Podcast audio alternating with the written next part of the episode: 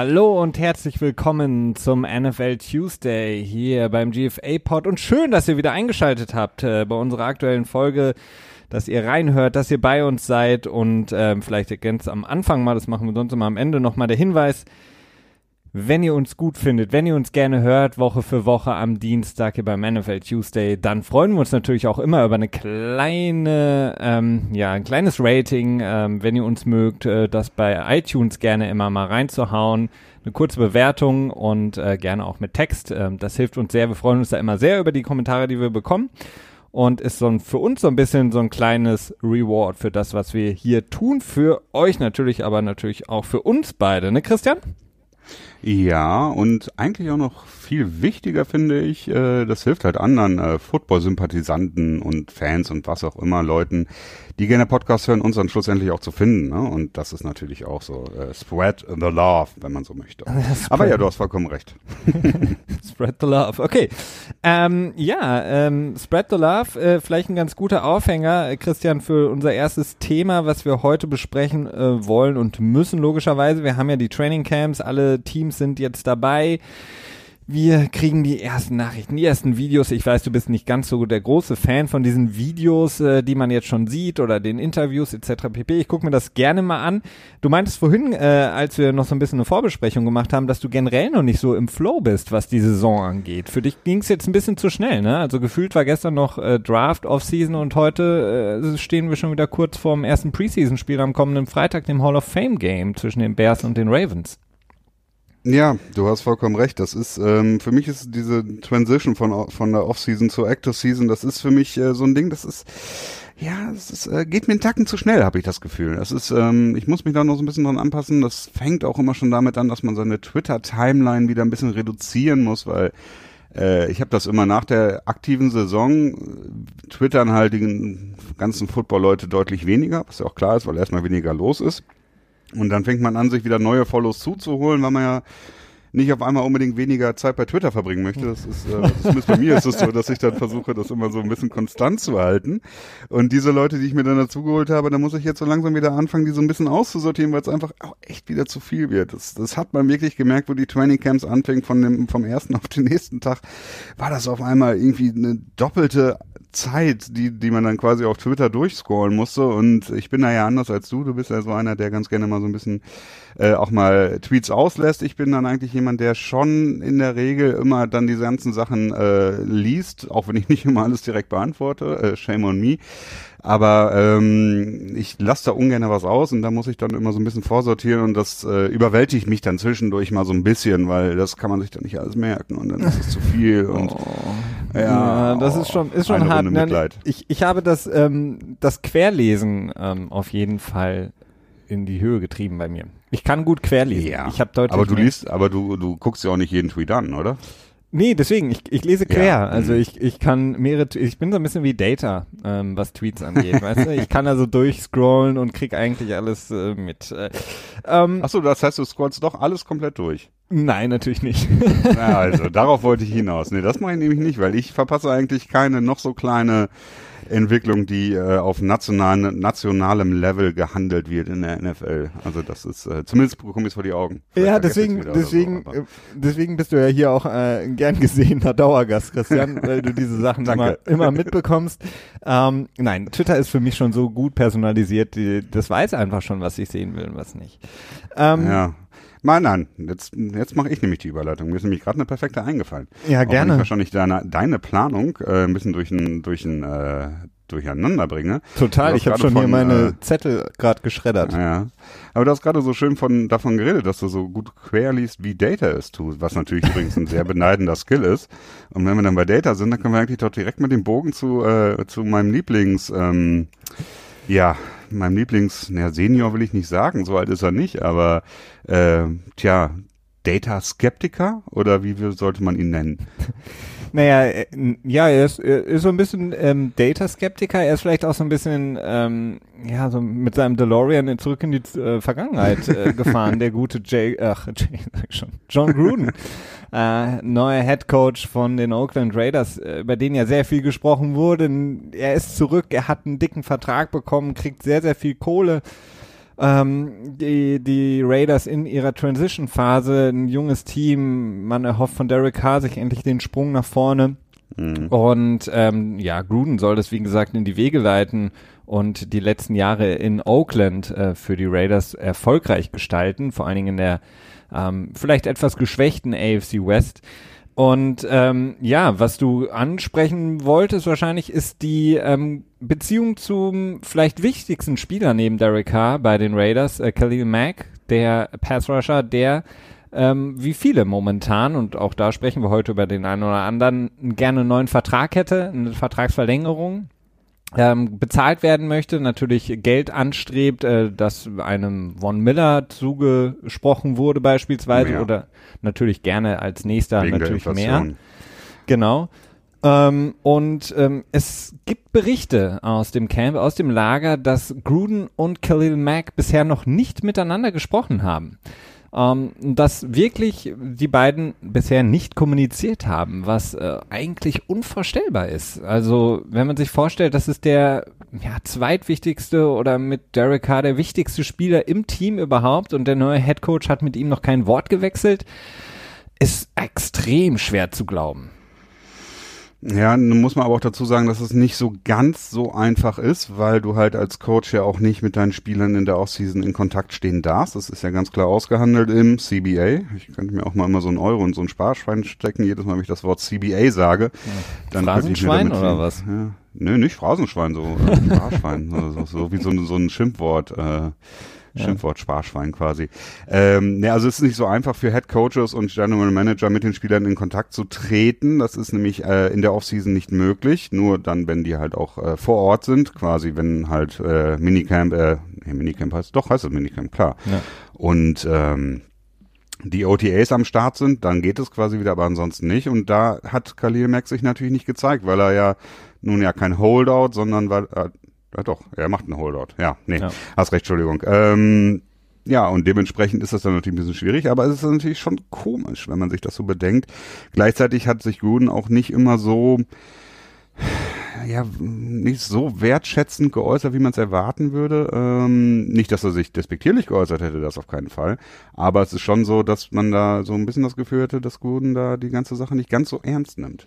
Ja, oder vielleicht ist es auch einfach sein Style. Also wir, wir haben schon häufiger darüber gesprochen. Gruden ist natürlich einer von, von der alten Schule, ähm, dieses, ähm, ja, wir hatten das, glaube ich, in unserem anderen äh, ähm, Podcast, dem Petspot mal besprochen, ich glaube letztes Mal über Bill Belichick, der eben für viele Spieler wie der Direktor, ähm, wie in der mhm. Schule, also der, der Rektor, der Böse, äh, der hinter seinem dicken Schreibtisch sitzt, rüberkommt. Und Gruden ist so ein bisschen auch so vom Schlag her so ein Typ wie, wie Belichick, der natürlich ja, nicht unbedingt von seinem Standpunkt abrückt, vielleicht ein bisschen antiquierte Vorstellungen hat, was den Umgang mit Spielern angeht, vor allen Dingen ja auch jungen Spielern, die aus einer ganz anderen Generation kommen. Ich weiß es nicht. Vielleicht ist es auch wirklich so, dass Gruden sagt so, hey, ich bin hier der Boss, wenn der was will, dann soll er zu mir kommen. Also ich meine, du hast es angesprochen, die Kommunikation ist ein bisschen schwierig in der Offseason, aber jetzt hatten sie ja, ja schon seit einigen Wochen die Möglichkeit oder zumindest Zeit, mhm. miteinander ins Gespräch zu kommen, was nicht passiert ist. Ähm, ist nicht gut, auf jeden Fall. Aber wir werden sehen, inwiefern Khalil Mack da wirklich noch standhaft bleiben kann, wenn es dann wirklich ums Eingemachte geht. Äh, sprich, wenn das Training Camp sich dann langsam dem Ende neigt und die Regular Season vor der Tür steht. Ja, also er hat da schon noch durchaus Möglichkeiten. Bei ihm ist es die Situation nämlich deutlich anders gelagert als bei Aaron Donald. Er hat halt seine, sei ich vertue mich jetzt tierisch, er hat halt seine äh, vier ja, Acute Seasons, also er hat halt die die Saisons angesammelt als vollwertige Saison, die er braucht, um dann auch im nächsten Jahr als äh, Free Agent zu gelten. Ne? Das heißt, er könnte tatsächlich die ersten zehn Wochen in der NFL äh, aussetzen, würde dann natürlich aber eine Menge Kohle liegen lassen. Ich glaube so um die Oh, äh, ja, keine Ahnung, um die acht Millionen oder so müssten das, glaube ich, sein. Das ist dann natürlich die Frage, macht man das? Weil jede Woche dann auf einen dicken Gamecheck zu verzichten, das ist dann natürlich nochmal eine ganz andere Nummer. Aber da hat er natürlich die Trümpfe schon so ein bisschen in der Hand, eben anders als Aaron Donald ist es. ja, klar, aber du, du, du machst da tust dein Marktwert auch nicht so wirklich gut, wenn du als Spieler da wirklich dann die harte Linie fährst. Könnte sein, dass es dann eben den nächsten Head Coach, bei dem du vielleicht einen Vertrag unterzeichnen möchtest oder GM abschreckt, wenn du wirklich das so durchziehst, ne? Ja, ich glaube, da hat er, ja. Es sei denn, klar, ich meine, sein, sein sportlicher Re Resümee äh, steht natürlich für sich, also da wird er jetzt keine Probleme haben, aber nichtsdestotrotz ist es nicht immer so leicht. Mhm. Ähm, Definitiv. Also wir, ich meine, wir sehen das zum Beispiel als kleines ähm, Beispiel aus einer anderen Liga. Ähm, wir hatten in der NBA Kawhi Leonard, einer der besten jungen äh, Spieler wirklich in der Liga, einer Top 5 Spieler mit Sicherheit, der im Grunde genommen das ganze Saison, die ganze Saison über unzufrieden war, ähm, die eine oder andere Verletzung auch so ein bisschen vielleicht auch vorgetäuscht hat, nicht spielen wollte, sich nicht äh, committed hat der dann jetzt äh, zu einem Team getradet wurde, wo er überhaupt keinen Bock drauf hatte, im Grunde genommen. ähm, also manchmal kann es auch nach hinten äh, sich ja losschlagen. Ja, natürlich, Risiko ist immer da. Aber wie gesagt, ich glaube, er hat doch ziemlich viel die Karten selber in der Hand und da muss John Gruden aufpassen. Ich habe nämlich auch noch zwei äh, Zitate von ihm gefunden. Zum einen hat er gesagt, äh, if I can't get it done, I won't take the waiter's money. Äh, das hat er darauf bezogen, auf eine Frage, er hätte ja einen 10-Jahres-Vertrag bekommen, über 100 Millionen. Erstmal muss man natürlich auch wirklich das Ganze in Klammern setzen. Wir haben keine Ahnung, was für Bedingungen in diesem Vertrag sind ob da irgendwelche Outs drin sind fürs Team oder ob er jetzt wirklich äh, 10 Millionen über äh, 10 Jahre verdienen wird und da jetzt kein Weg dran vorbeiführt. Das ist eher unwahrscheinlich, denke ich mal. Das wäre schon ganz schön äh, riskant von den Raiders und von der Davis Family. Ähm, und die nächste Frage, die sich dann an diesem Zitat stellt, was heißt, if I can't get it done? Also heißt das, äh, wenn es nicht schafft, einen Super Bowl zu gewinnen? Heißt es, wenn ich es nicht schaffe, in den ersten drei Jahren einen Super Bowl zu gewinnen? Oder heißt es, wenn ich es schaffe, nicht drei Jahre nacheinander äh, kein Spiel zu gewinnen? Das ist so ein bisschen interessant, aber das war so ein Zitat, tja, so Kategorie Zitat äh, Bill Belichick irgendwie. ja, aber wir dürfen gespannt sein. Ich bin, ich bin super gespannt, was, was Gruden macht und wie, wie die Raiders ja, da diese Saison spielen sagen. werden. Mhm. Einer der vielen, vielen Fokuspunkte, wo man sich wirklich, äh, wo man sich drauf freut, ne? wie die Narrative sich so entwickeln.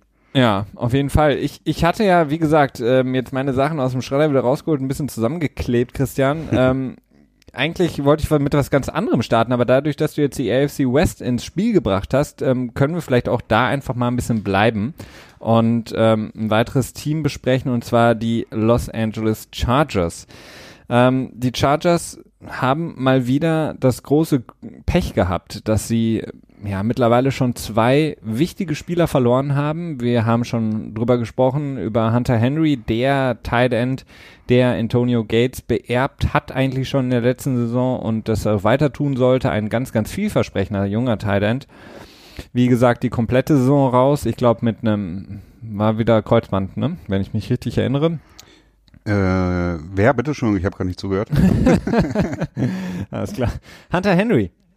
Äh, ja, ich glaube, ja. der war mit einem Kreuzband raus, ja. Ähm, und jetzt trifft es den nächsten und zwar bei einem ja, bei, bei, ohne ähm, Gegnereinwirkung hat sich Cornerback Jason Verrett, ehemaliger auch Pro Bowler, ähm, Achillessehne gerissen. Ähm, mhm. Auch er wird die komplette Saison fehlen für die Chargers. Ganz, ganz wichtiger Mann in dem ja sehr, sehr starken äh, Backfield der Chargers, aber trotzdem ähm, jemand, der in den letzten Jahren auch sehr, sehr gut gespielt hat, äh, immer wieder auch ein bisschen durch Verletzungen zurückgeworfen wurde, aber jetzt wirklich ähm, bei einem Conditioning-Training ähm, sich das, die Achillessehne gerissen hat, direkt vor den Augen seines Coaches. Der meinte, ähm, ich habe noch ein Interview gehört mit ihm, übrigens sehr, sympathisch, ich mag ihn sehr, sehr gerne. Ähm, der hat gesagt, dass es, dass er erst dachte, er hätte Krämpfe und äh, dann mhm. haben sie festgestellt, oh, ja, der hat sich die Achillessehne gerissen. Wie gesagt, er ist raus, ist unglaublich schlimm für die Chargers. Also ja. bevor die Saison wirklich begonnen hat, haben sie schon wieder zwei wichtige Spieler verloren.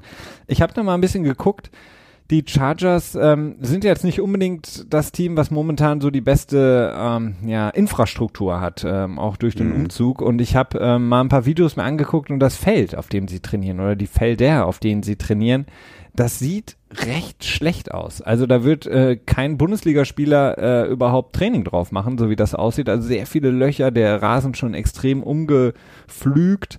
Ähm, mhm. Ich weiß nicht, ob, ob das auch dazu geführt hat, dass er sich da irgendwie verletzt hat. Mm, das glaube ich in dem Moment eher weniger, weil was ich gelesen habe, ist das passiert während des, ähm, des Conditioning-Tests. Also kurz zur Erklärung, bevor Spieler quasi aktiv im Camp sind, müssen sie, egal was für eine Position sie spielen, eine gewisse Anzahl an Conditioning-Tests durchlaufen. Das ist, äh, meistens besteht das zum Beispiel aus einem, aus einem getimten Lauf, ähm, Sprint mehr oder weniger, der halt, je nachdem, was du für eine Positionsgruppe hast, du eine andere Geschwindigkeit hast. Also der kleine Cornerback muss nicht dieselbe Zeit laufen wie ein, äh, wie ein großer Defensive oder Offensive Lineman, also schon anders. Und da das dabei passiert ist, ich weiß nicht, ob die noch andere Conditioning-Tests dort am Start haben, aber wenn das jetzt beim Laufen passiert ist, ist das ja, wird das wahrscheinlich eher äh, auf, auf dem Track gewesen sein und nicht äh, auf dem Rasen, aber Gut, möglich ist es. Ähm, das wäre natürlich schon ein bisschen tragisch und lässt auch so ein bisschen darauf hindeuten, dass die Chargers irgendwie ich weiß nicht, vielleicht ein organisationelles Problem haben in ihrer Organisation, dass das, dass es nicht so ganz gut geführt ist. Also es gibt auch, ähm, habe neulich nochmal nachgeschaut und gesehen, dass die Chargers die viertmeisten Spiele verloren, verloren haben in Spielen, die mit einem Punkt nur entschieden wurden in den letzten fünf Jahren. Und das ist schon, ähm, tja, schon irgendwie ein bisschen bezeichnend. Gleichzeitig haben sie massives Verletzungspech. Ähm, Tja, und auch nur ein Playoff-Trip mit einem Sieg gegen die Bengals. Also das ist jetzt nicht unbedingt wirklich erfolgreich die letzten fünf Jahre, wenn man sich das so anschaut. Das kann natürlich alles Pech sein. Es könnte aber auch durchaus auf ähm, ja auf ein schlechtes Management äh, hindeuten. Ne? Ähm, entscheiden kann man das jetzt so nicht. Da, dazu müsste man wahrscheinlich eher drin sein und das Ganze von von innen betrachten. Aber äh, ja, ich glaube da nicht so gerne an, an Glück und Pech und Schicksal. Ich bin dann eher dabei und gucke mir, guck mir die Sachen an, dass sie irgendwie doch eine Ursache haben.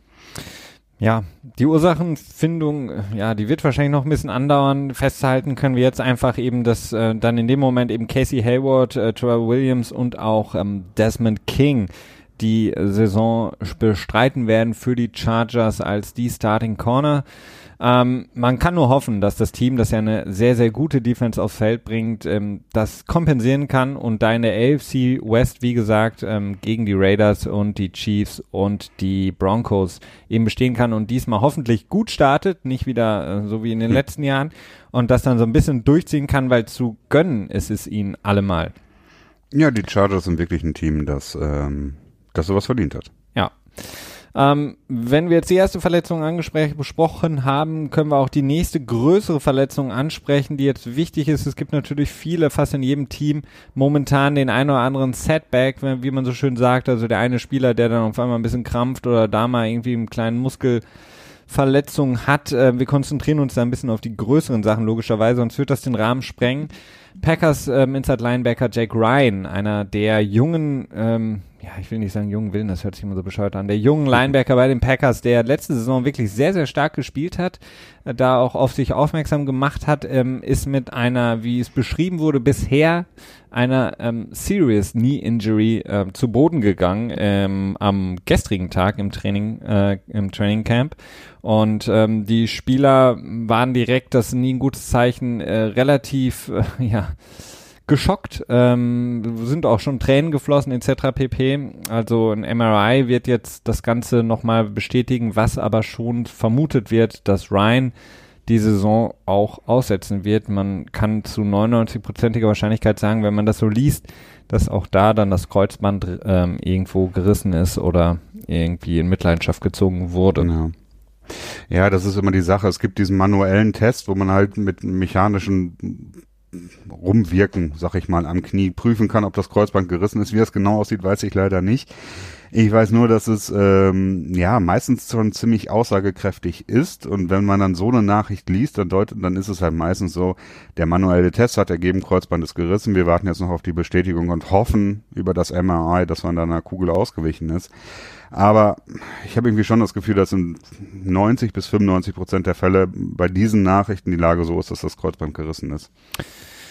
Ja, leider, leider für die Packers natürlich sehr ärgerlich, weil wie gesagt Ryan eine gute Saison gespielt hat im letzten Jahr und war wirklich einer der, ähm, ja, von dem sie sich viel versprochen haben auf der Linebacker-Position, die ja in den letzten Jahren, Entschuldigung, bei den ähm, Packers auch so ein bisschen ähm, ja, schwächer besetzt war und auf jeden mhm. Fall da sehr, sehr viele ähm, ja, Fehlerpunkte ähm, dem Gegner geschenkt wurden aufgrund einer relativ schwachen Besetzung.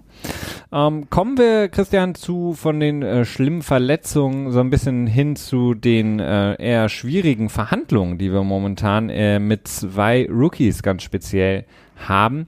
Wir haben da keinen Holdout, äh, das habe ich mir auch noch mal, äh, wurde mir auch noch mal ein bisschen klarer jetzt in den vergangenen Tagen, äh, denn Rookies, die bisher noch nicht unter Vertrag sind, können dementsprechend natürlich keinen Holdout machen, weil sie keinen ähm, bestehenden Vertrag haben.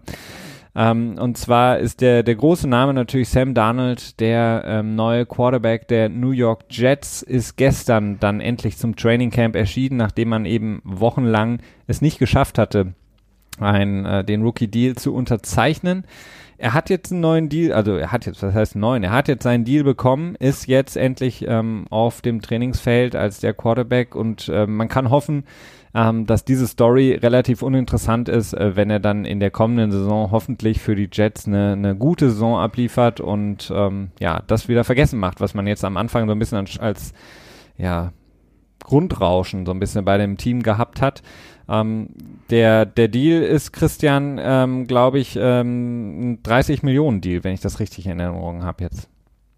Genau, es sind 30 Millionen, äh, 20 Millionen, glaube ich, garantiert und auch relativ zügig äh, ausgezahlt. Das ist ja immer die Sache, dass ein Signing-Bonus, habe ich, glaube ich, auch schon ein paar Mal jetzt im Pod gesagt, äh, ein Signing-Bonus nicht tatsächlich beim Signing unbedingt direkt bezahlt wird, sondern häufig auch erst ein Jahr später, teilweise sogar auch noch später, je nachdem wie die Cashflow-Situation ist und natürlich der Druck des äh, Spielers ist, also was für einen Hebel er hat, den er ansetzen kann.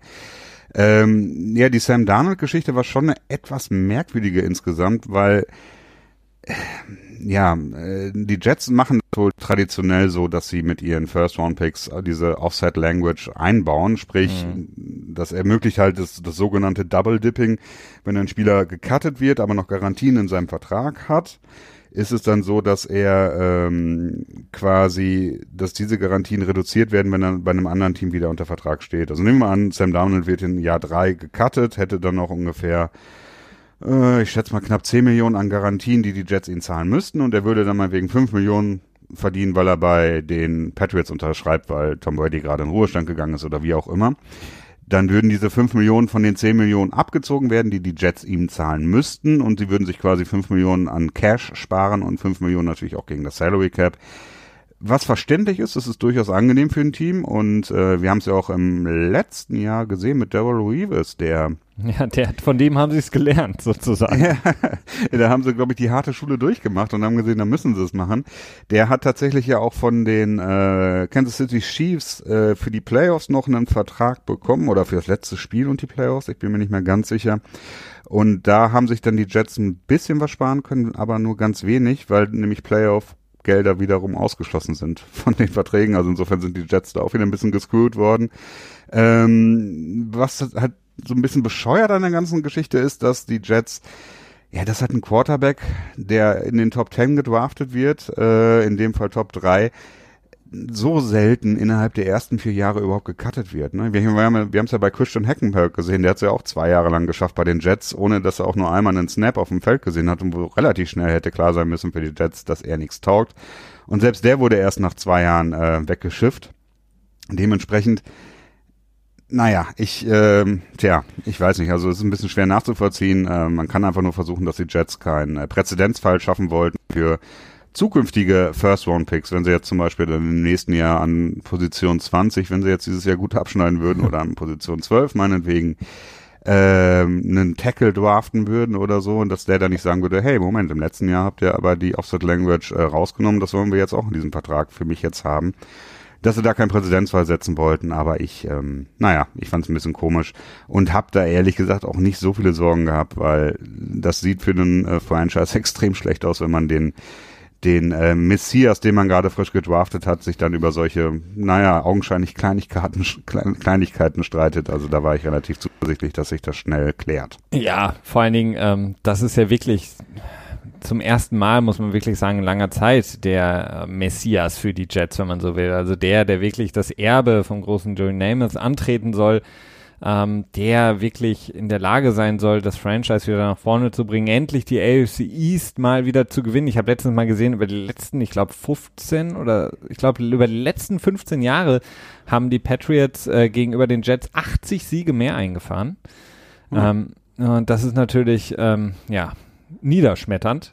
Ähm, von daher, ja, müssen sie da ein bisschen, bisschen, ja, offener auch dran gehen und ähm, haben es jetzt offensichtlich geschafft und äh, Donald ist im Camp. Ähnliche Situation hatten wir übrigens letztes Jahr auch bei, ähm, oder war das letztes Jahr? Nee, 2016 bei Joey Bosa, dem gerade ähm, hatten wir schon über die Chargers gesprochen. Er hat auch dagegen gekämpft, dass ihm diese Offset Language aus dem Vertrag rausgenommen wird. Und ähm, ja, das sind die, die natürlich die ähm, Agents immer sehr, sehr hinterher, dass sie ihren Spielern da natürlich so ein bisschen helfen. Ähm, denn sonst ähm, ist der Agent schnell auch mal gefeuert und man holt sich den nächsten, wenn er es nicht ähm, gebacken kriegt, vorm ersten Vertrag das richtige Handwerkszeug zu benutzen. Ähm, das bringt uns ein bisschen zu dem zweiten äh, Rookie, auch First Rounder der ähm, Bears, und zwar Rokon Smith, Linebacker aus Georgia. Auch er hat noch nicht seinen Rookie-Deal unterzeichnet und da ist es fast noch peinlicher, was das Team da macht. Ähm, denn man hört zumindest aus dem Camp von Smith selber, dass er, wie gesagt, unbedingt äh, loslegen will. Er möchte es endlich unterzeichnen. Äh, seine Agents sagen natürlich das Gleiche. Ähm, die Bears aber nicht so wirklich ähm, in der Lage sind, das zu finalisieren. Und jetzt hat man Gerüchte gehört, dass die Bears Angst haben ähm, dass Smith als Linebacker unter der neuen ähm, Helmet, ja, wie heißt sie eigentlich offiziell? Helmet to Helmet ist es ja nicht, oder? Ähm, ja, wahrscheinlich. Ich weiß ja, gar nicht, dieses, ob die einen offiziellen Namen hat. Ja, diese neue, ähm, ähm, ja, wie heißt sie? Tackling Rule auf jeden Fall. Ähm, die neue, nennen wir sie die neue Helmet. Lowering the Helmet heißt sie. Das stimmt, Lowering the Helmet müsste die irgendwie heißen. Genau. Und zwar haben sie, wie gesagt, Angst, dass ähm, Smith durch diese neue Regelung das ein oder andere Spiel verpassen könnte oder sogar auch längerfristig gesperrt werden könnte und wollen das quasi mit in den Vertrag einfließen lassen, um sich dagegen so ein bisschen abzusichern. Und das überschreitet dann in meinem, äh, in meinen Augen dann absolut das Limit. Also wenn es so weitergeht, dann haben wir wirklich sehr, sehr schwierige CBA-Verhandlungen. Äh, definitiv. Weil also sonst, müsst, halt sorry, so, sonst müsstest du auch sagen, ja, okay, es könnte auch sein, dass du in zwei Jahren irgendwie positiv auf PEDs getestet wirst, deswegen packen wir es auch mal in den Vertrag mit rein. Also das ist verdammt schwierig, wenn man sich generell die Verträge momentan anguckt. Ja, das ist ja in den, also für PEDs ist es ja schon drin, ne? dass du Garantien, also wenn dein Signing-Bonus kann quasi wieder rückwirkend zurückgenommen werden, wenn du halt für PEDs gesperrt wirst. Ähm, das finde ich ehrlich gesagt auch einigermaßen okay, weil du das ja selber in der Hand hast, sag ich mal. Ne? Das Problem mit mit äh, mit dem Vertrag bei bei Smith ist das, da geht es hauptsächlich darum, dass es eben nicht nur Sperren sind für Spiele, sondern eben halt auch die Strafen äh, die quasi dann die Garantien äh, lösen können. Und das ist wirklich etwas, was sehr schwierig ist, vor allen Dingen, weil halt noch keiner so richtig weiß, wie diese Regel später am Ende angewendet wird. Ne? Es ist eine Sache, die sich dann so wie äh, wie mit der ähm, Lowering the Crown of the Helmet für Running Backs in 2014 oder so. Die Regel, die wurde ja kaum angewandt. Ja. Hatte ja auch ähnliche Wellen geschlagen im Vorfeld, aber wurde dann kaum angewandt. Oder wird das jetzt eine Regel sein, die wirklich hart enforced wird und wo dann wirklich regelmäßig Spieler ähm, bestraft werden oder auch Spieler aussetzen müssen? Und da haben die Bears wahrscheinlich einfach wirklich Sorge und wollen sich da ein bisschen absichern und vor allen Dingen wahrscheinlich auch wieder keinen Präzedenzfall schaffen. Ähm, gleichzeitig kann ich Smith da auch verstehen, dass er sagt so, nee, hey, das mache ich nicht, was soll der Scheiß? Ihr könnt doch nicht irgendwie von mir verlangen, dass ich ein Hard-Hitting Safety werde, aber dann gleichzeitig mir ein schlechtes Gewissen einreden und ich habe jedes Mal das Gefühl, wenn ich auf dem Feld stehe, oh, ich darf nicht zu viel machen, sonst verliere ich Geld noch dabei. Ne? Ja, aber er ist natürlich als, als Linebacker ähm, natürlich auch immer mitten im Geschehen, aber ich muss sagen, äh, wir haben ja das letzte Saison gesehen mit Danny Trevathan von den Bears, der, ähm, ich glaube, zweimal wegen extremer Härte ähm, bestraft wurde. Ähm, da muss man vielleicht einfach auch mal das, den Coaching-Staff hinterfragen und fragen, kann man vielleicht, muss man denen vielleicht einfach mal sagen, okay Leute, ihr müsst das vielleicht ein bisschen anders den Leuten mal beibringen. Also ich meine, wenn ich da so Spieler habe äh, wie Trevathan, dann muss ich ähm, da auch mal ein bisschen als Coach hinterher sein und das versuchen in den Griff zu bekommen. Aber im Vorfeld äh, ein Rookie, der bisher noch kein einziges Spiel für das Team gemacht hat, ähm, sowas in einen Vertrag schreiben zu wollen, das halte ich für extrem schwierig und sehr, sehr unschön als, als Move von einem Team.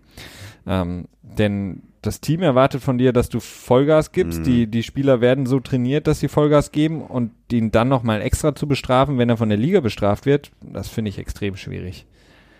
Das finde ich in dem Fall auch schwierig, weil halt eben auch noch nicht klar ist, wie, ähm, wie das Ganze halt geklärt wird und äh, wie das Ganze dann halt off officiated wird, also geleitet, wie auch immer, wie die Schiedsrichter das Ganze dann am Ende pfeifen. Und das ist eine Sache, die, äh, ja, da, da muss ich dir zustimmen, oder was heißt, muss ich dir zustimmen? Da stimme ich dir gerne zu. Danke. Das finde ich auch nicht okay und ähm, da bin ich auch voll auf seiner Seite und wundere mich auch so ein bisschen, warum sich das so lange hinzieht. Auf der anderen Seite kann man sagen, gut, die ersten Tage im Training Camp, die kann man verpassen. Optimal ist es aber nicht, vor allen Dingen, weil die Bears ja auch schon viel eher angefangen sind mit dem Camp. Also da ist ja schon mehr als eine Woche verloren gegangen. Und das ist für, für einen Rookie ist das schon eine Menge Zeit. Und ich, ich habe einfach echt insgesamt das Gefühl, dass die, dass die Bears sich da ins eigene Fleisch schneiden. Absolut. Und ähm, wir hatten es gerade eben angesprochen, am jetzigen Freitag steht schon das erste Preseason-Game, wenn du so willst, an. Das Hall of Fame-Game gegen die Ravens absolut günstiger Spot eigentlich, wenn man Smith jetzt schon eben, wie gesagt, seit knapp einer Woche im Camp hätte, ihn dann da auch spielen zu lassen. Mhm. Und mal zu schauen, ob er den achten Pick, den sie da für ihn sozusagen auf den Tisch gelegt haben, auch das wirklich wert ist oder zumindest ihn mal unter erschwerten ähm, Bedingungen zu sehen. Das haben sie jetzt nicht. Und ähm, ja, vor allen Dingen auch um zu schauen, ob er dem Hype gerecht wird. Ne? Also er ist ja wirklich genau. äh, sehr, sehr hoch gelobt worden von vielseitiger Stelle. Aber da müssen wir uns jetzt wahrscheinlich noch ein bisschen drauf gedulden. Also im Moment wirkt es nicht so, als wenn sich die Sache sehr schnell ähm, regeln wird. Ähm, ich kann es eigentlich nur hoffen, weil es ist, wirkt für mich nicht so, als wenn das ein äh, eine gewinnende Hand ist, die die, die Bears in der Hand halten. Also es wirkt so, okay, selbst wenn sie dann nach einem Monat ihre Forderung durchsetzen, dann haben sie aber für dieses Jahr einen deutlich schlechteren Spieler am Start, weil er einfach ganz viel Erfahrung nicht hat sammeln können. Ne? Ich mag den Ausdruck gewinnende Hand. Hört sich an wie eine Folge von den drei Fragezeichen. Ähm, ja, die, es ist faul übersetzt. ja, vor allen Dingen, was man ja von, von Coaches und Scouts etc. pp. immer wieder hört, äh, ist ja einfach, je mehr ähm, Filmmaterial du von einem Spieler hast, desto besser, desto schneller ist der Spieler einfach in der Lage, auch zu ähm, sich zu ändern oder sich einem gewissen Stil anzupassen oder er ist leichter zu coachen. Ähm, und das fehlt ihnen jetzt natürlich. Und wenn das dann eben, wie gesagt, der First-Round-Pick ist, für den man eben sehr viel, ja, den ersten Pick genommen hat, dann ist das natürlich sehr, sehr ärgerlich und äh, zeugt von keinem guten Management, was da bei den Bears momentan abgeht.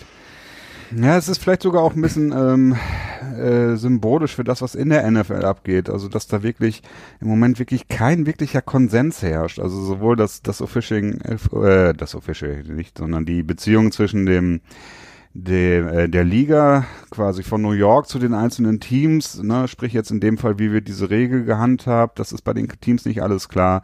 Dann äh, die ganze Anthem-Geschichte, da haben wir, kommen wir ja gleich auch nochmal drauf, da scheint auch nicht so wirklich Konsens zu herrschen was man jetzt sagt, was man nicht sagt, ob man schweigt, ob man nicht schweigt.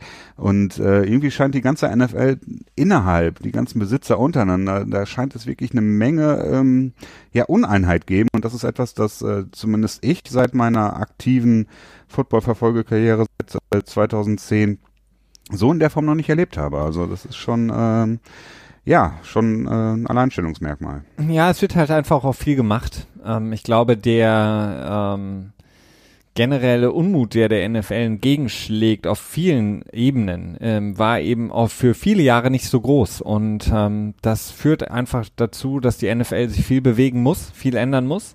Und das führt natürlich zu einer gewissen Unsicherheit, die du da gerade eben angesprochen hast. Also sei es jetzt eben Kopfverletzung, Gehirnerschütterung etc. pp. Die ganze Anthem-Story, die die NFL nicht gut gemanagt hat. Das sind natürlich Sachen, die dazu führen, dass die Teams selber auch nicht genau wissen, wo geht's lang.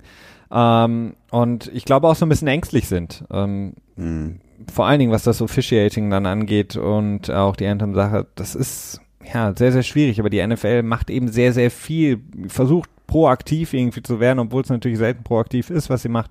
Aber sie wollen natürlich nach außen Für hin. ihre Verhältnisse ist es proaktiv. Ja, sie wollen nach außen hin natürlich wieder einen äh, tollen ähm, Familiensport präsentieren, der ja Leute dazu bringt, Football zu spielen. Und das war eben nicht der Fall in den letzten Jahren. Mm. Ja, es ist wirklich sehr interessant und ähm, hängt meines Erachtens auch so ziemlich viel mit, mit, ja, mit den neuen Medien den neuen Medien. Das ist auch so ein bescheuerter Ausdruck, finde ich. Aber die Medienlandschaft ändert sich gewaltig und wir wissen ja, dass viele der Besitzer alte weiße Männer sind und ich bin mir nicht so sicher, ob diese vielen alten weißen Männer auch tatsächlich alle das Internet und Computer tatsächlich benutzen können, beziehungsweise nachvollziehen können, wie viel das ist. Und dementsprechend ist es, glaube ich, auch einfach echt äh, ziemlich schwer verständlich für sie, viele Dinge. Ja gut, dafür haben sie aber genug Geld, um genug Leute einzustellen, die es ihnen erklären. Ähm, kommen wir zu ähm, vier. Ja, vier habe ich mir rausgesucht. Vier Vertragsverlängerungen die wir auf jeden Fall hier noch besprechen müssen. Gehen wir mal chronologisch vor und zwar mit der aktuellsten. Ähm, das ist Stefan Dix, Wide Receiver der Minnesota Vikings. Wir erinnern uns alle an das äh, ja, Miracle, das er geschafft hatte mit gegen die New Orleans Saints als ähm, war es Latimore? Nein, das war nicht Latimore. Ich weiß nicht mehr. Ähm, der Corner der Saints, als er den kurzen, ja. Nee, es war nicht Latimore. Blackout hatte. Nee, ja. es war nicht Blackout. Nee, es war nicht Latimore. Ähm, auf jeden Fall, das war der Safety. Ja, ich, ist egal. egal. Auf jeden Fall, Stefan Dix ähm, bekommt eine Vertragsverlängerung. Ähm, er, nachdem die Vikings ja sehr, sehr viel jetzt auch in dieser Offseason in durch Free Agency und Vertragsverlängerung in die Defense gesteckt haben. Wir haben drüber gesprochen. Also die Defensive Line ist nochmal um einiges verstärkt worden. Ähm, sehen wir jetzt natürlich auch neben Kirk Cousins die erste große Vertragsverlängerung in der Offense. Äh, Dix, wie gesagt, für fünf Jahre äh, 72 Millionen, 15 äh, Millionen Signing-Bonus und so ähm, wird es kolportiert, ähm, 40,5 Millionen garantiert.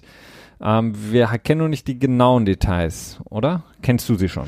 Nee, nee, nee, die sind noch nicht rausgekommen. Der Vertrag ist auch erst vor ein paar Stunden quasi geleakt an die Öffentlichkeit.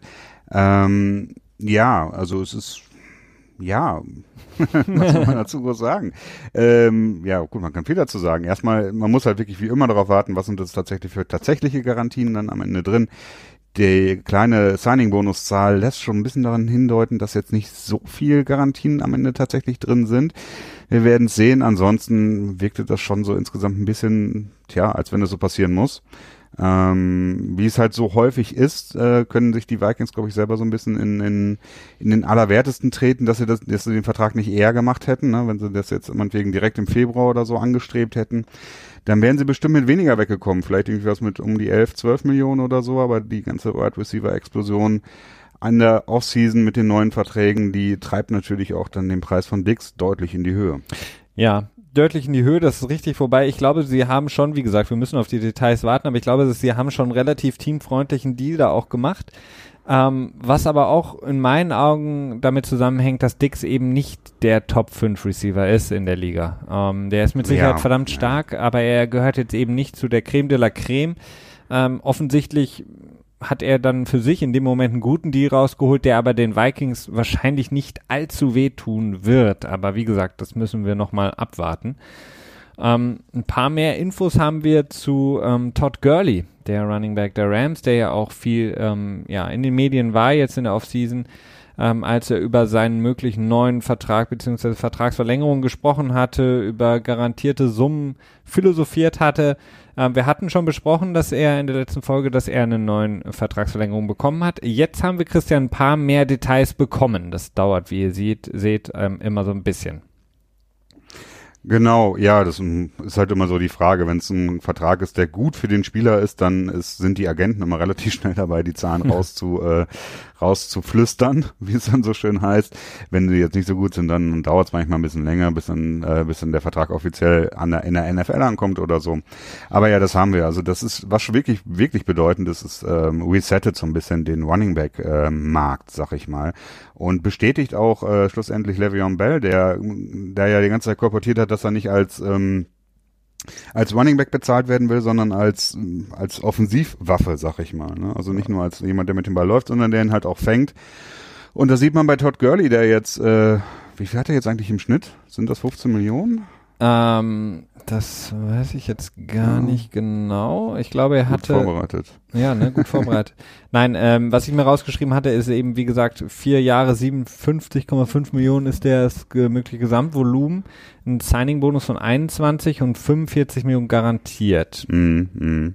Und was mm. ich da auch interessant finde, er hat halt, ähm, wenn man dadurch, dass er noch äh, in seinem Rookie-Deal war, ähm, jetzt wirklich vier Jahre eine Sicherheit, weil das mögliche Out für die äh, Rams ist eben erst 2022. Ansonsten ist das Dead Money viel zu hoch. Also 2022 könnten sie ihn für nur noch 4,2 Millionen Dead Money ähm, loswerden. Mhm. Was halt wirklich heraussticht, ist der einzige Running Back mit einem längeren Vertrag, also der nächste Running Back mit einem längeren Vertrag, also nicht wie ähm, Le'Veon Bell, der unter dem Franchise-Tag spielt, das ist ja nicht so ein richtiger Vertrag, wäre halt Devonta Freeman mit seinen 8,25 Millionen im äh, Schnitt. Und da ist er natürlich deutlich drüber, fast das Doppelte, ungefähr 80 Prozent drauf. Und das ist halt wirklich ja, das ist, das ist äh, Resetting, also der resettet den Markt. Und das kann nur sehr gut sein äh, für Spieler, die nach ihm folgen werden, also sowohl Johnson als jetzt auch Le'Veon Bell zum Beispiel. Die werden da sicherlich äh, ganz mit offenen Augen drüber schielen. Hm. Und ähm, tja, man wird sehen, wie sich das weiterentwickelt. Ne? Man darf aber halt auch nicht vergessen, er ist halt nicht nur ein Running Back. Ne? Das ist halt der große Unterschied. Er ist halt der sogenannte Three-Down-Back, äh, wie ihn sich wahrscheinlich jeder Offensive Coordinator wünscht und jeder Quarterback, dass man ihn halt nicht runterholen muss, wenn es dann äh, in das äh, bekannte Third-Down, Passing-Down geht. Aber die gibt's halt auch nicht so häufig. Ne? Das heißt, ich glaube nicht, dass es jetzt unbedingt für diese Bruising Bags einen riesigen Unterschied machen wird. Nee, weil die wird auch sicherlich anheben, aber nicht nicht super viel. Mm, ja, weil die auch äh, selten einfach so langfristige Verträge bekommen. Also mhm. die werden halt, wie gesagt, sehr, sehr häufig nur für kürzere Zeiten äh, unter Vertrag genommen. Du hast gerade gesagt, die wünscht sich jeder Coach. Ich weiß nicht, ob Jeff Fischer da so mit dir übereinstimmen würde. er ist auch kein Coach, er ist Analyst. ist das eigentlich safe jetzt? Jeff Fischer? Ich glaube, der macht ein Spiel, ne? Ein Spiel, das ist, glaube ich, safe und dann wird von da an wahrscheinlich weitergeschaut, ob er es gut macht oder nicht. Wahrscheinlich nicht. Ähm, bevor ich zum nächsten komme, ähm, können wir noch mal ganz kurz auch auf jeden Fall noch mal den Namen Aaron Donald in den Raum werfen, äh, denn da hatten wir jetzt diese Woche äh, Dominican Sue, der neue Kollege von ihm in der D-Line bei den Rams, hat sich geäußert auch zu Aaron Donald und hat gesagt, Mensch, der Mann verdient es, also wie man immer schön so schön sagt im amerikanischen Sport, pay that man. Ähm, er hat gesagt, er verdient auch mehr als er selber, als ein Dominican Sue, der ja für, ich glaube, 14 Millionen war das, ne, jährlich jetzt ähm, für das eine Jahr unter Vertrag steht. Genau. Ähm, ja, 14,5 sind sogar. Ähm, das, ja, er verdient mehr. Also er hat auf jeden Fall mehr verdient. Und das ist ja auch irgendwie naheliegend. Und das ist dann schlussendlich auch so eine Aussage, wo man sich denkt, so, ja gut, danke. Aber das ist halt, das kommt halt auch in die Medien und äh, wird wahrscheinlich eher so damit in Verbindung gebracht mit dem Monstervertrag, den er äh, vor einigen Jahren äh, bei den Giants, ach nicht bei den Giants, bei den äh, Dolphins unterschrieben hat. Mhm der die Dolphins ja am Ende dann auch teuer zu stehen gekommen ist. Aber ja, das äh, ist definitiv der Fall und äh, man kann davon ausgehen, dass Aaron Donald mit Sicherheit äh, tja, zumindest um die 20 Millionen Marke äh, anpeilen wird und sie wahrscheinlich auch sogar übertreffen wird. Äh, der höchste Nicht-Quarterback quasi werden möchte, zumindest der höchste ähm, Defensive Player. Wenn, ja, die Frage ist halt, wer unterschreibt zuerst, Khalil Mack oder Aaron Donald? Man kann davon eigentlich schon fast so ein bisschen ausgehen, dass der, der als zweites unterschreibt, den dickeren Vertrag bekommen wird. Korrekt. Nächster dicker Vertrag, den wir noch besprechen müssen, ist der Left Tackle ähm, der Titans. Und zwar Taylor Lewan hat ähm, den dicksten Vertrag für einen Offensive Lineman in der Geschichte der NFL bekommen. Ist jetzt auch nicht so großartig überraschend. Äh, das ist immer der nächste, wie du es gerade auch angesprochen hattest. Dicke Vertrag ist da meistens der äh, größte in der NFL History. Auf jeden Fall hat er einen ähm, neuen Fünfjahresvertrag bekommen, über 80 Millionen, 50 davon garantiert und ein Average von 16 Millionen im Jahr und wie gesagt, ähm, als nur ja, 27-jähriger Left Tackle auf jeden Fall für ihn ein sehr, sehr guter Vertrag. In der Tat, also man sieht, dass, ähm, dass Nate Salder und äh, Andrew Norwell, ist das Andrew richtig? Ich glaube, die beiden Offensive Linemen, die jetzt in der Offseason ja äh, relativ neue, auch neue, neuen Markt quasi gesetzt haben mit ihren Verträgen. Davon äh, profitiert natürlich Tyler LeBron, der die beiden auch nochmal übertrifft. Und ja, das ist auch nicht zu Unrecht. Ne? Er ist halt ist ein sehr junger Spieler, der äh, ja, der dem Team auch viel Freude bereitet. Ne? Definitiv. Und dementsprechend ja. ähm, gerechtfertigt. Gerechtfertigt und daran schließt sich auch noch so ein bisschen die, die letzte Verlängerung, die ich noch kurz ansprechen wollte, an und zwar auch bei den Titans. Ähm, Delaney Walker, der Titan, ist so ein bisschen unterm Radar jetzt geflogen mit seiner Verlängerung, hat nochmal eine Zwei-Jahres-Verlängerung bekommen, ähm, zu etwas moderateren Preisen auf jeden Fall. Ähm, der ist ja auch schon mittlerweile 36, glaube ich, Delaney Walker, jetzt in die Saison reingehend. Auf jeden Fall, wie man immer so schön sagt, das Security Blanket von Marcus Mariota, also wirklich ein sehr, sehr starker Tight End, der da wirklich in Tennessee, nachdem er von den äh, 49ers rüberkam, da wirklich aufgeblüht ist, richtig aufgeblüht ist. Glaube ich, auch der Umzug tat ihm ganz gut. Er hat ja ein paar Off-Field-Probleme auch in äh, San Francisco und ähm, ist wirklich einer der sehr, sehr starken, wenn nicht aber gar nicht mal so auffälligen ähm, Tight Ends in der Liga. Und stimmt, ja. da schließt sich die Frage natürlich an, Christian. Jetzt haben wir bei den Titans wirklich auch sehr, sehr viel Action gesehen. Also die haben eine, eine Offensive Line, die jetzt nicht nur mit Luan als Left Tackle zu den Besten in der Liga gehört. Sie haben ähm, Dion Lewis geholt, sie haben Malcolm Butler geholt, sie haben die Patriots so ein bisschen geschröpft, was das angeht. Zwei ganz, ganz wichtige Spieler hatten sowieso schon ein gutes Backfield, auch mit ähm, Bayard, dem Safety, der die meisten Interceptions hatte in der letzten Saison. Ähm, was erwartest du von den Titans? Sind das, ist das ein Team, was ähm, vielleicht ein bisschen weitergehen kann in der kommenden Saison und nicht mehr ja, die Playoffs erreicht und dann so ein shaky Win gegen Kansas City, um dann haushoch gegen die Patriots zu verlieren? Und vor allen Dingen, was passiert in der Division gegen Andrew Luck, der jetzt zurück ist und wieder Bälle werfen kann und Deshaun Watson? Ja, das ist eine gute Frage. Ne? Die Titans, da wartet man auch so, naja, nicht ganz so extrem wie bei den Chargers, aber irgendwie erwartet man eigentlich schon seit längerer Zeit vor der Saison immer, dass endlich dieser Durchbruch kommt. Nur kam er bis jetzt noch nicht so richtig. Also zwar schon, ne, man ist letztes Jahr in die Playoffs gekommen, aber nun ja, man wird sehen, was passiert. Jetzt haben sich auf jeden Fall wirklich eine Menge äh, Patriots Blut in den Kader und in das Team auch insgesamt geholt, auch mit Head Coach Mike Vrabel die Patriots-Legende von, ähm, ich weiß gar nicht von wann er bis wann er da gespielt hat. Auf jeden Fall am Anfang der Nullerjahre, ich glaube bis 2008 oder so, mhm. hat er dort Linebacker und auch natürlich äh, Tight End gespielt und einige Touchdowns gefangen. Äh, dementsprechend, ja, ich habe schon, ich glaube, ich würde die Titans dieses Jahr schon äh, in, wieder in die Playoffs reinsetzen, wenn ich jetzt äh, eine Vorhersage machen müsste und ohne zu gucken, wen ich dafür vielleicht rausnehmen müsste aus den Playoffs. Äh, Max Mariota, überzeugt er dich bisher? Also jetzt die, die letzte Saison war ja wirklich, ja, hat, war nicht der große Jump, Problem. Ne? Mhm. Also wenn man bedenkt, dass er in der letzten Saison Verletzungsprobleme hat, dann ist die Prognose immer noch okay. Also und auch immer noch vielleicht sogar gut. Also überzeugen tut er mich bis jetzt aber noch nicht vollends als Franchise Quarterback. Aber es ist halt immer noch so, wie es halt so ist. Ne? Man wartet halt darauf, bis man ihn abschreiben kann und, und solange, solange man jemanden nicht abgeschrieben hat, ähm, wartet man drauf und tja, wartet. Ich habe noch äh, bei, jetzt haben wir über Spieler gesprochen, die quasi bei ihrem schon jetzigen Verein eine Vertragsverlängerung bekommen haben. Es gibt natürlich auch sehr, sehr viele äh, Free Agents jetzt immer noch und sehr namhafte Free Agents immer noch, ähm, die jetzt natürlich so ein bisschen warten, wie sich das Camp entwickelt, ähm, vielleicht auch in die erste Saisonhälfte hinein noch warten, bis dann das erste Team anruft und sagt, okay, wir haben jetzt auf deiner Position den einen oder anderen Verletzten oder wir brauchen einfach mal anderes Mindset, wir holen dich. Ähm, ich habe mal drei Namen mir rausgesucht und ähm, vielleicht kannst du so einen kleinen Hint geben, wo du sie sehen könntest, Christian. Darf ich, darf ich im Vorfeld raten, welche drei Namen das sind?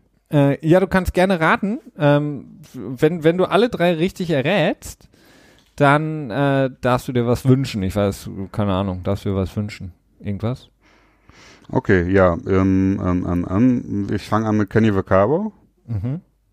äh, Eric Reed, mhm und Adrian, Pet Adrian, Adrian Peterson. Sehr gut. Keinen davon habe ich mir rausgesucht. Verdammt. ich habe beschaut Breland, ähm, 26-jähriger Corner, ähm, bei Washington sehr, sehr gut gespielt. Ähm, hatte dann auch bei Carolina relativ schnell einen 24 Millionen Vertrag in der Tasche über drei Jahre ähm, hat dann aber den äh, Medizincheck nicht bestanden und ist mhm. jetzt weiterhin noch ähm, Free Agent, hatte ähm, ja Besuche bei den Raiders, die auf jeden Fall da ein bisschen Hilfe gebrauchen können auf der Cornerback-Position, aber auch bei den Chiefs, die ja Peters verloren haben und auch bei den Ravens. Dann habe ich noch Eric Decker, ähm, der vielleicht so ein bisschen über den Zenit auf jeden Fall raus ist mit seinen 31 Jahren, auch bei den Titans letzte Saison nicht mehr so absolut mhm. überzeugt hat.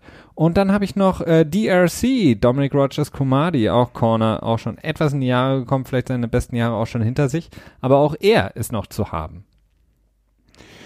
Ähm, ja, Breland ja, der hat halt wirklich Pech gehabt, ne? Ist der nicht irgendwie in eine Scherbe reingetreten in seinem Urlaub in der Dominikanischen Republik oder so oder irgendwo da unten? Als Ron Harmon so? die äh, Dose weggeworfen. die gehört ja, ich mir meine, nicht. Das, ich glaube, der ist auf irgendeinen irgendwie einen spitzen Feldstein oder so getreten und hat sich da, glaube ich, eine Wunde am Fuß zugezogen. Ich meine, dass das so gewesen ist. Das ist natürlich extremes Pech. Ähm, tja, die ja, Ravens scheinen da. Sorry, ich glaube, der hat sich dann auch noch den Fuß richtig krass infiziert. Genau, ja, irgendwie sowas den, war da. Ja, mhm. Ich, ich würde mal tippen, dass da die Ravens die Frontrunner sind. Also das scheint so zu sein. Äh, vielleicht geht's ja noch so ein bisschen um, um Geld, das um das gehandelt wird. Ähm, aber wenn dann schon mal ein Spieler am Start ist, ist es natürlich nicht immer ein gutes Zeichen, wenn er weggeht. Aber das Interesse an ihm scheint jetzt auch nicht so riesig zu sein. Dementsprechend würde ich da auf die Ravens tippen. Mhm. Dann äh, der zweite Vorschlag war Eric Decker. Korrekt. Doch die Patriots, bei denen er sich selber ins Gespräch nein, gebracht hat? Nein. Nein. Also das glaube ich nicht. Die Patriots achten da sehr drauf, dass du dann den Spieler auch wirklich eine längere Zeit lang in das Team einpflegen kannst. Und Eric Decker ist für mich dann eher so eine Option, wenn irgendwo das Desaster zuschlägt und ähm, der Top Receiver ausfällt und das Back, äh, das Backfield nicht, aber die zweite und dritte Reihe danach nicht so super aussieht, dass man da dann so ein Verzweiflungssigning machen wird. Eric Decker, ähm, das kann man nicht sagen. Das erstbeste Team, das äh, verzweifelt wird, sag ich mal. und DRC? Und äh, DRC, tja, das ist eine gute Frage. Was mit den Giants? Die sind ja jetzt auch nicht so, äh, so dick aufgestellt in der Tiefe, ne? Nee, vor allen Dingen auch äh, wird sich auch zeigen, was, was, wie geht das weiter mit Eli Apple und oh, ja. äh, Landon mhm. Collins, die sich ja im Grunde genommen schon fast äh, ja gegenseitig gelüncht haben da bei den äh, Giants in der letzten Saison. Vielleicht haben sie sich wieder vertragen. Wäre auf jeden Fall, hat mich auch so ein bisschen gewundert, dass sie ihn nicht nochmal irgendwie jetzt zurückgeholt haben zu einem günstigeren Preis. Wird sich zeigen. Aber ja, ist auch die Frage, was hat er noch im Tank, ne? Ja. Ähm, also. Aber ich also glaube, so in der Slot könnte er, könnte er vielleicht doch noch so ein bisschen was bringen. Mhm. Ähm, vielleicht auch ein Team, was ihn so ein bisschen zum, zum Safety umfunktioniert. Ähm, auch das ja, aber gerade gerade die Giants scheinen mir schon relativ naheliegend zu sein, weil sie jetzt auch ihren Supplemental Draft Player an Verletzung verloren haben. Ne? Das mhm. haben wir zwar eben nicht erwähnt. Äh, ich habe das leider schon gelöscht. Ich habe keine Ahnung mehr, wie er hieß, der, äh, der junge Spieler, der in der dritten Runde gepickt wurde. Ja. Aber der hat irgendwie die Schulter, weiß nicht, gebrochen oder so oder irgendwie sowas. Ja. Ist auf jeden Fall raus für die Saison. Und da würde sich DRC, ja, ne, ich meine, wäre irgendwie naheliegend. Das wäre naheliegend, ja. Oder er geht rüber zu den Jets, kann er in New York bleiben. Auch die Jets könnten ja, auch wenn sie da viel junges Blut haben auf der Position, könnten natürlich da auch vielleicht nochmal den Veteran gebrauchen um das so ein bisschen Wirklich, zu stabilisieren. Ja. Jetzt, wo wir gerade dabei sind, dann können wir vielleicht noch eben kurz rein äh, reinschieben, dass Trey Boston, einer der letzten Safeties, über die wir uns alle immer so, so wundern, dass er noch keinen Vertrag bekommen hat, jetzt endlich einen Einjahresvertrag bekommen hat mit äh, ja relativ wenig Geld drin. Also er kann maximal drei Millionen verdienen, ähm, aber das ist auch das Maximum. Es wird doch deutlich eher so sich um eine Million handeln. Und ja, der Safety-Markt, da haben wir auch schon ein paar Mal hier in der Folge drüber gesprochen, oder in, im Podcast drüber gesprochen, ne? sei es jetzt Trey Boston, Kenny Vaccaro, der nicht unbedingt total überzeugend war und halt Eric Reed, der halt auf Gründen, aus Gründen der Anthem-Geschichte dann wohl eher geschasst wurde. Aber da bewegt sich so ein bisschen was.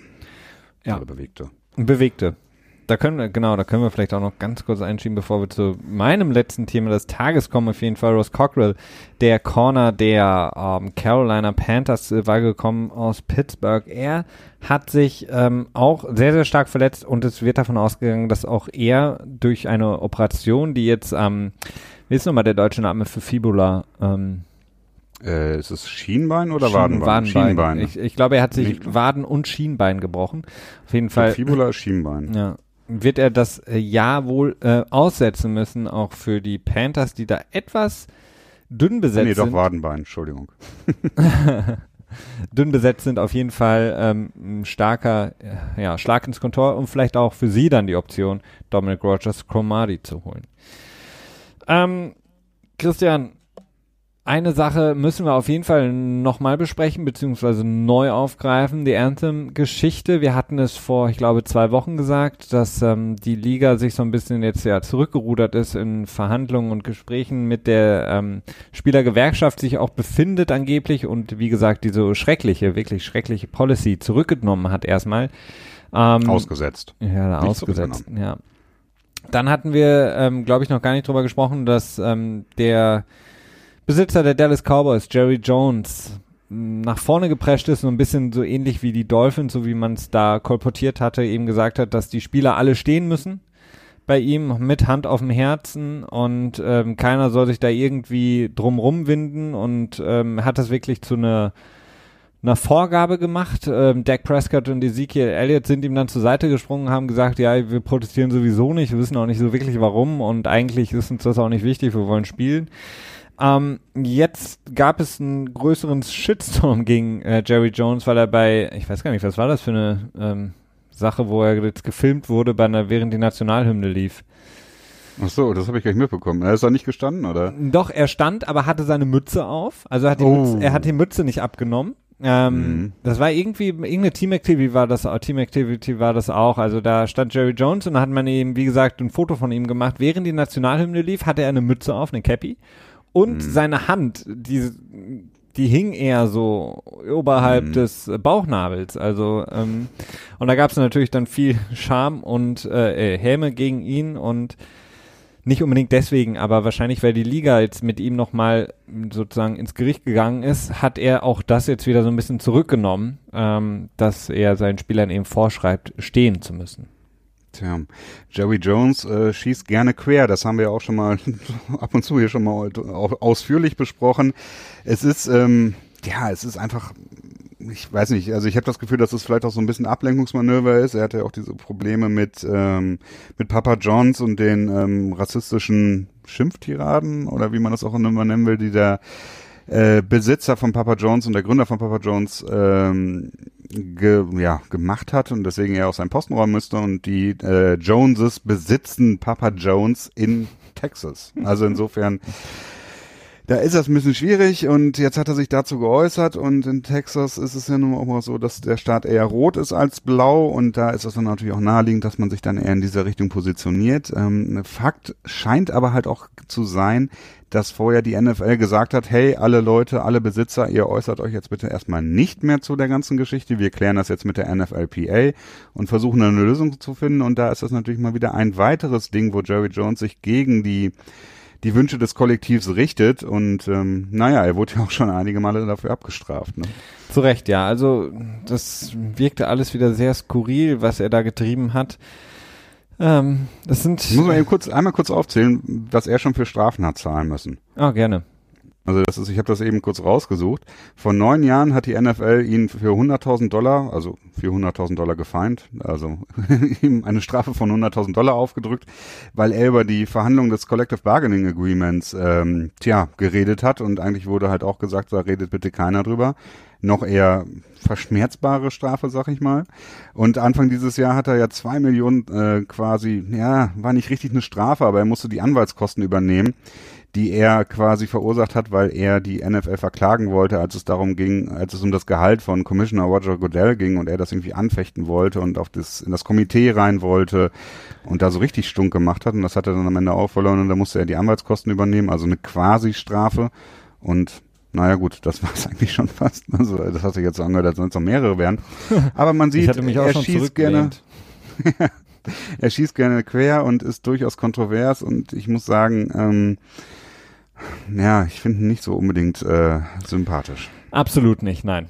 Ähm, aber ja, wir werden wahrscheinlich jetzt in den nächsten Wochen und vor allen Dingen, wenn die Saison losgeht und jetzt ähm, natürlich sehr viel sehen und dieses Thema wird uns beschäftigen. Mhm. Das wird mit Sicherheit jede Woche auch bei uns hier seinen Platz finden, weil es wichtig ist und für uns auch ähm, sehr, sehr wichtig ist, dass wir darüber sprechen, dass wir das Ganze auch immer wieder wieder thematisieren. Ähm, ich bin mal gespannt. Jetzt, wie gesagt, Freitag freut euch für alle. Ähm, ich weiß gar nicht, ob es übertragen wird. Free, ähm, das. Ich glaube schon. Das ja Hall of Fame Game der ähm, Ravens und Bears. Auch da wird natürlich interessant sein, wie wird das aussehen, wie wird das ähm, ähm, die, wenn die Nationalhymne gespielt wird, ablaufen. Wird Flecko spielen? Das ist auch eine ganz wichtige Flecko hat, äh, ähm, Peter King hat, äh, der war ja im Training Camp und hat gesagt, ähm, Flecko sieht so gut aus wie noch nie. Ja, gut, das ist aber auch Peter King, ne? ja. Deswegen geht er jetzt auch Meister, so. de- dem Meister des eine Hand wäscht die anderen Journalismus. Ja, ähm, so sieht's aus. Das war's von meiner Seite. Das war's, denke ich mal, auch von unserer Seite, Christian. Es sei denn, du möchtest noch was zum Besten geben. Mm, Ja, noch kurz interessant ist, dass äh, Carson Wentz nicht an der, äh, auf der Pub ins Training Camp gestartet ist. Also durchaus ein gutes Zeichen, wenn es jetzt auch kein definitives Zeichen ist. Es ging, wurde ja davon vorher ausgegangen, dass er vielleicht das Training Camp auf der Pub beginnt. Jetzt kann er wohl schon direkt einigermaßen starten. Er selber sagt auch, dass das Ziel immer noch Woche eins ist, 6. September zu starten. Ähm, gut, da werden wir in den nächsten Wochen sicherlich mehr Informationen zu bekommen und schlussendlich die definitive Antwort wahrscheinlich auch erst äh, am 6. September selber. Ich glaube nicht, dass die, äh, die Eagles sich da selber in die Karten schauen lassen, ob jetzt Foles in Woche 1 startet oder doch Carson Wentz. Und ja, nochmal ein bisschen zu Luck hin. Ähm, man hört Überschwängliches über seine Wurftechnik, dass alles so ist wie früher oder sogar noch besser. Also auch da können wir uns ähm, darauf freuen, dass dieser äh, Off-Season-Narrativ sich in einen positiven In-Season-Narrativ verwandeln wird. Ähm, ja, äh, es sind echt, es ist echt nicht mehr viel Zeit, ne? Dann geht's los. Das ist es. Ähm, wir beschließen damit unsere Sendung. Ich freue mich. Ich hoffe, du wirst irgendwann den Groove noch finden, Christian, und die, Mit neue, Sicherheit. die neue Saison ähm, ja, lieben, wenn sie dann endlich losgeht. Bleibt uns treu. Wir sind in dieser Woche wieder da mit unserem Petspot, dem zweiten Pod und natürlich nächsten Dienstag, wenn es wieder heißt NFL Tuesday. Bis dahin. Ciao.